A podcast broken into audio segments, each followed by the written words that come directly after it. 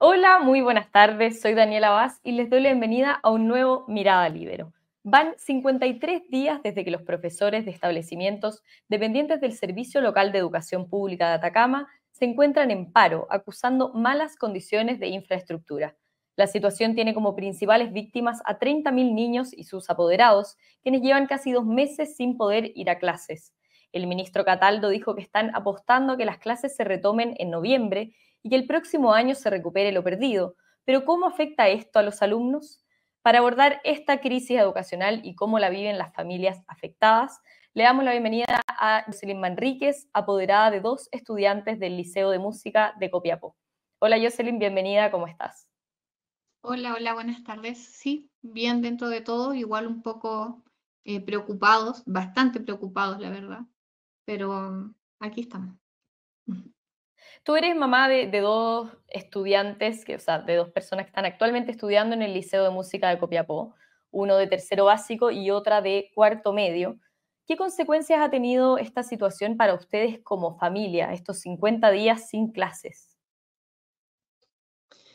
Eh, más que nada es, como un tema eh, de preocupación, ¿verdad? Eh, estamos muy preocupados sobre todo con la, con la que hemos visto que es más afectada, es la de cuarto medio.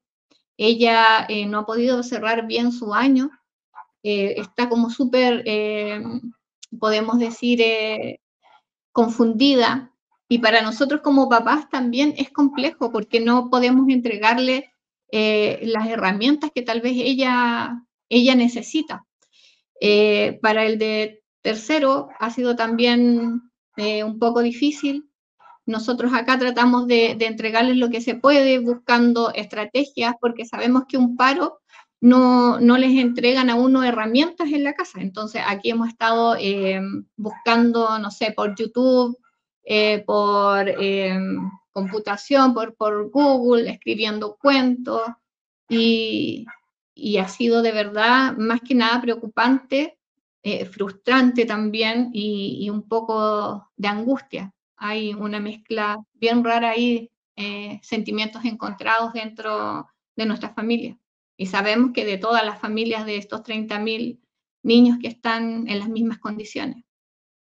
¿Qué consecuencias has visto tú en ellos, eh, tanto en el aprendizaje como en, otros aspectos de su vida, el, el hecho de estar 50 días en esta además de sin clases, en esta incertidumbre para, escolares? Yo creo que más que nada es la incertidumbre, el, no saber qué va a pasar, el ver que van avanzando los días y uno no, tiene una respuesta.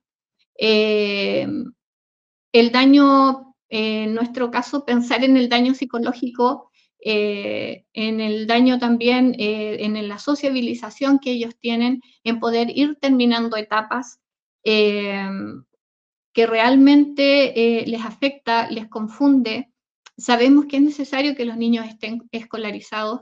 los padres tenemos a cargo otro tipo de roles como que son las normas, las reglas, los valores, ¿verdad? Pero, pero la, educación en cuanto a, a, materia y a contenido los entrega una escuela. Eh, como lo comentaba en algún momento, ellos eh, arrastran una pandemia. Antes, anterior a eso, arrastran también, eh, no sé si ustedes supieron que en 2015 aquí hubo un aluvión, que también ellos estuvieron meses sin clases. Después hubo en el otro año otro aluvión que también los afectó. Después viene el estallido social. Y hablando los chicos de media, y no solo hablo por mi hija, sino que por yo creo que por todos los, de enseñanza media de esta región, eh, ha sido eh, para ellos muy fuerte en el, en el área psicológica. Eh, conversando con mi hija y con otros jóvenes, la realidad es para ellos, es como, ellos lo explican que, que, es como que los remecieron y salieron de octavo y ya están saliendo de cuarto, sin tener conocimiento, sin tener eh, las herramientas para rendir, por ejemplo, una, una prueba eh, PAES. Claro, sabemos A fines de noviembre tiene que rendir la, la PAES, tu hija. ¿Cómo ves esa situación? ¿Cuán preparada está ella para enfrentar ese momento, sus compañeros? Mira, Daniela, nosotros como familia decidimos con ella que no la va a dar, porque para nosotros su salud mental mucho más importante que, que, pueda rendir una prueba, pero es porque no se encuentra en condiciones de hacerlo. Yo sé que hay otros niños que sí la van a dar, eh, pero ellos no, no, no saben, eh, se despiertan angustiados en la mañana, eh, evitan, y, no estoy exagerando, evitan ir a, a, reuniones familiares donde los adultos acostumbramos a preguntar, bueno, ¿qué vas a hacer? ¿Qué vas a estudiar? ¿Qué tienes pensado hacer en tu futuro? ellos no saben. Entonces, eso les complica muchísimo. Yo sé que la pandemia no es responsabilidad de nadie, pero teníamos la esperanza de que ellos pudieran terminar este año como corresponde, eh, cerrar su ciclo por lo menos. Entonces, eh, no han podido hacerlo. Eh, era un año clave después de, como dices tú, tuvimos el, 2019, el llamado estallido, tuvimos una pandemia, entonces este podría haber sido un año clave para ella, incluso para, para decidir dar la prueba si es que cerrada de una buena manera. Finalmente el paro el gatillante que, hace que, no la dé, que, vuelva a truncar este ciclo. Eh, no, tanto así, yo creo que eh, todo esto afecta también en, como en el área eh, psicológica porque tenía que rendirla a mediados, tenían que anotar, inscribirse hace unos meses atrás.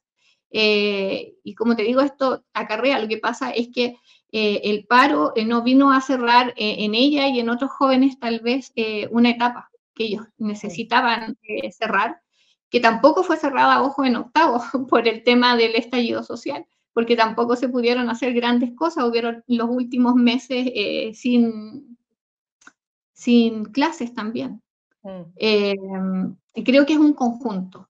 Creo que, que este tema del paro afecta a los niños en muchas maneras. afecta en el área psicológica, en el área física en algunos niños, en el área social, eh, incluso en alimentación en otros.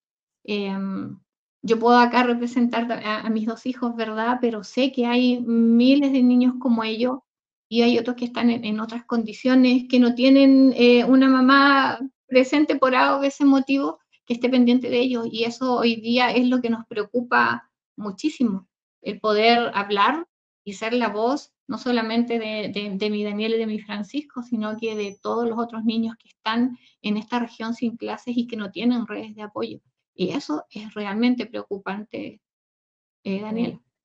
El ministro de, Educación dijo que, el año se cerraría y que el próximo año podrían recuperar lo, lo, perdido, por, por, así decirlo, este año. ¿Cómo ven esa situación? Y, y si nos puedes contar un poco ¿Cómo se va a llevar a cabo este cierre de año con el primer semestre? Según lo que tengo entendido, eh, ellos llaman eh, el que se pierde el año. Em, yo he estado preguntando a qué se refiere, si los chicos van a repetir, no van a repetir, porque si van a repetir sería una injusticia enorme. Pero ahí me estaban aclarando un poco que era efectivamente cerrar con el primer semestre. Eh, ellos van a entregar un plan el, colegio de profesores tenía entendido que ellos también tenían un plan para poder eh, reintegrar los niños a clase, pero eh, de manera eh, paulatina. O sea, yo creo que los contenidos que ya, ya se perdieron, es difícil que se retomen. Es muy difícil porque no pueden ahora los niños entrar y, y querer pasarle todo lo que en estos 50 días no se les ha pasado porque ahí ya entramos a otro problema que es sobrecargar los niños, que si bien no han tenido clase, pero como decías tú recién, es una incertidumbre. No es que ellos estén de vacaciones, no es que yo sienta que ellos están de vacaciones, sino que uno está pendiente de que si van a entrar, no van a entrar, que hay que repasar, que no hay que repasar. Entonces, em, nosotros queremos que los chicos vuelvan a clase en las mejores condiciones, sin sin problemas de infraestructura que de verdad que son caóticas, pero mm. sí con apoyo pensando en su estabilidad emocional también, porque ya están afectados. Esos problemas de, infraestructura que, son los que gatillaron finalmente este paro de, los docentes, ¿desde cuándo se arrastran? Em, yo sé que tú conoces bien el Liceo de Música en tu caso, eh, además de ser apoderada, fuiste ex alumna.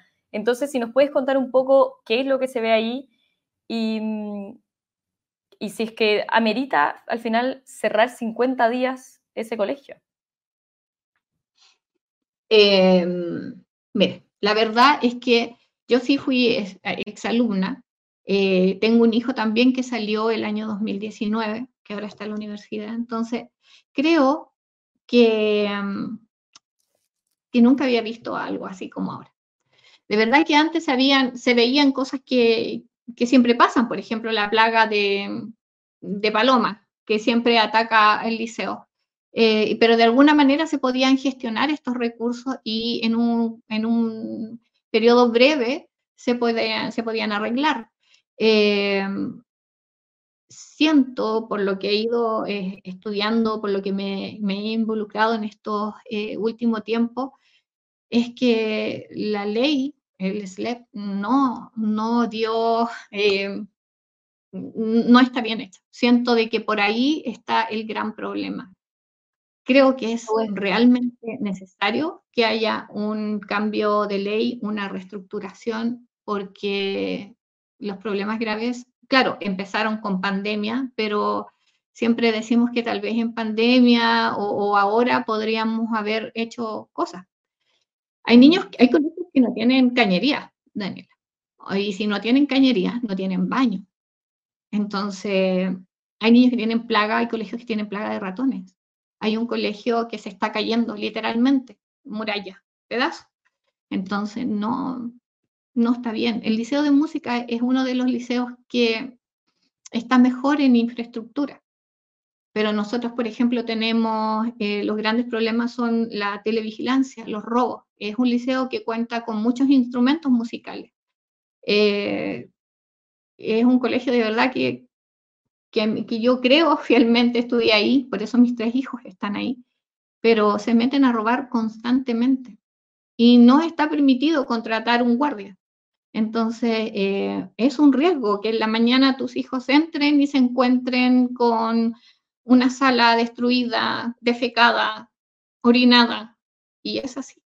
Así es. Em, ¿Tú ves que, la situación ha empeorado desde que los colegios pasaron de estar a cargo de las municipalidades a los servicios locales de educación pública, los SLEP? Sí, lo creo. Hay una auditoría eh, que se hizo que también se la, solicitaron por intermedio de un paro, presionaron por intermedio de un paro. Hay 44 mil millones de pesos que, están perdidos, no saben dónde están. Entonces también un poco se entiende la postura de los profesores eh, que, no, que no creen en esta ley, saben que, les pueden decir ya se va a arreglar y, no, no puede ser porque la ley no lo permite. De verdad yo no manejo mucho esa área. Em, más que nada yo me enfoco en, las consecuencias, ¿cierto?, de que, están acá al medio los niños eh, y jóvenes, niños y niñas y jóvenes de, de la región. Pero sí, personalmente así lo creo. Y lo que mencionabas también de que, de que crees que es necesaria una nueva ley, o sea, que los SLEP no han estado a la altura. No están a la altura, esa es la palabra, no han estado a la altura. ¿Y eso en, qué, en qué lo has podido ver? ¿En, ¿Crees que hay, hay poco, les dan pocos recursos? Ya sabemos estos resultados de la auditoría de que hay más de 40 mil millones que no se saben qué fueron ejecutados. ¿En qué has visto que ha empeorado desde que pasó de los municipios a los SLEP? Que, que, no se pueden solucionar cosas básicas. O sea, yo creo que, que, el llegar a un colegio que a esas condiciones, porque sabemos que los colegios no se, no se destruyen solos, ¿verdad? Pero, pero llegar a, eso, supongo que debe haber una mantención. Por ejemplo, en nuestro colegio, que ya, ya lo solucionaron, tenía una bombona de gas que estaba fuera de norma. Entonces, eh, tú dices, ¿por qué hay una bombona que si llegase a explotar se lleva media cuadra del liceo? Entonces, eh, para mí siento que no está a la altura en el hecho de la supervisión, en el hecho de que puedan ir reparando detalles, porque según entiendo, según se me ha explicado, es engorroso el tema de poder lograr em, hacer esas gestiones que tal vez em, por, otro, por el otro lado, como era anteriormente, eh, se hacían. Hoy mm. día yo no sé si tú sabes que el SLEP no pagó eh, la mantención de las fotocopiadoras y, las retiraron de todos los colegios. Eh, supongo que si van a entrar los chicos eso va a estar pagado para que pueda funcionar. El ex ministro de, Educación, Raúl Figueroa, en una entrevista hace pocos días dijo que, que se insiste en utilizar a los alumnos como rehenes para estas negociaciones. ¿Le parece que están quedando em, ustedes, la familia, los apoderados y los alumnos en medio de un conflicto sin poder ejercer su derecho a la educación? Pero se habla de un conflicto político, luego está el, gobierno, los SLEP, los eh, parlamentarios. ¿Están quedando ustedes al medio de ese problema? Así lo veo. Eh, creo que lo dijo de una manera, es una apreciación personal, ya no, no, creo que acá las grandes víctimas son los niños y niñas y jóvenes. Creo que están metidos al medio de, esta, eh, no sé si se le puede llamar lucha eh, política, pero es que uno no logra entender cómo tienes 53 niños, 53 eh, días a niños y jóvenes sin, sin clases, porque no puedan solucionar un problema, porque no se les pueda entregar un plan de trabajo.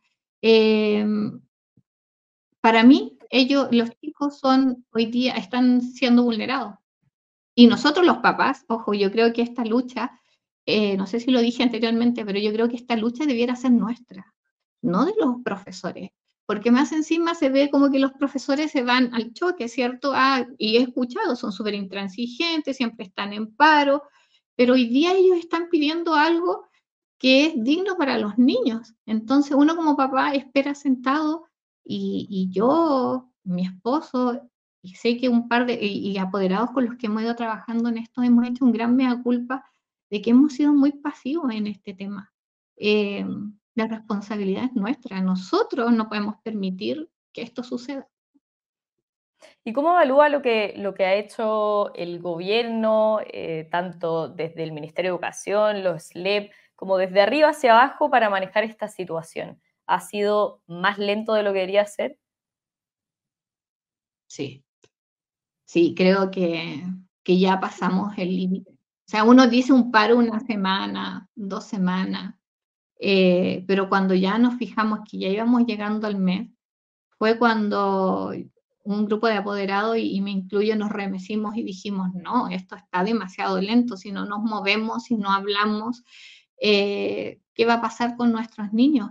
Eh, creo que los apoderados cumplimos eh, un, gran, eh, ejercimos una presión también, golpeando puertas, haciéndonos de alguna manera notar, porque vimos que esto estaba súper lento, súper lento, o, te damos una respuesta en una semana más, oye, es una semana más que los niños están sin clase, yo sé que pueden haber apoderados que no están de acuerdo conmigo, pero, pero es mi apreciación que, creo que los niños, eh, esto, esto ha sido demasiado lento, creo que ya está cayendo en una exageración. Mm. Si tú como mamá pudieras hablar directamente con la persona que está a cargo de esta negociación, de tomar las decisiones de que vuelvan a una clase, ¿qué le dirías en este momento? Le diría que mirara más a los ojos a los jóvenes, que son el, ¿cierto? Que son la, el futuro de nuestro país. Eh, ¿verdad? Que mirar a, jóvenes, porque yo no hablo solo con mi hija, sino que hablo también con otros jovencitos, que me digan, no sé qué voy a hacer.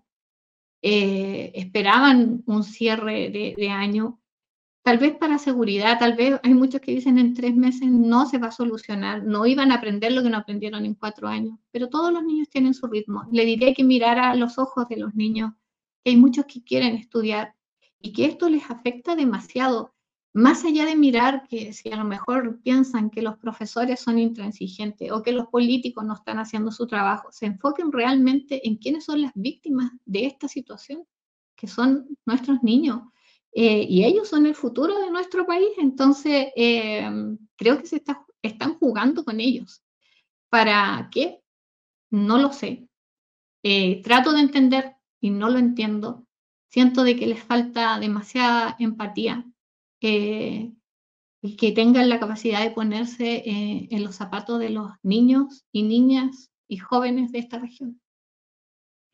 Bien, Jocelyn, muchísimas gracias por, por, tu testimonio, por contarnos cómo lo han vivido ustedes. Son 50 días, más de 50 días sin clase, nos imaginamos lo que eso significa también para ustedes como familia. Sí, gracias a ti por escucharme. Muchas gracias, Jocelyn, y muchas gracias también a todos los que nos están viendo, especialmente a los miembros de la Red Libero que hacen posible estos programas. Nos vemos en cualquier momento con más Mirada Libero. El Libero, la realidad como no la habías visto. Haz que estos contenidos lleguen más lejos haciéndote miembro de la Red Libero.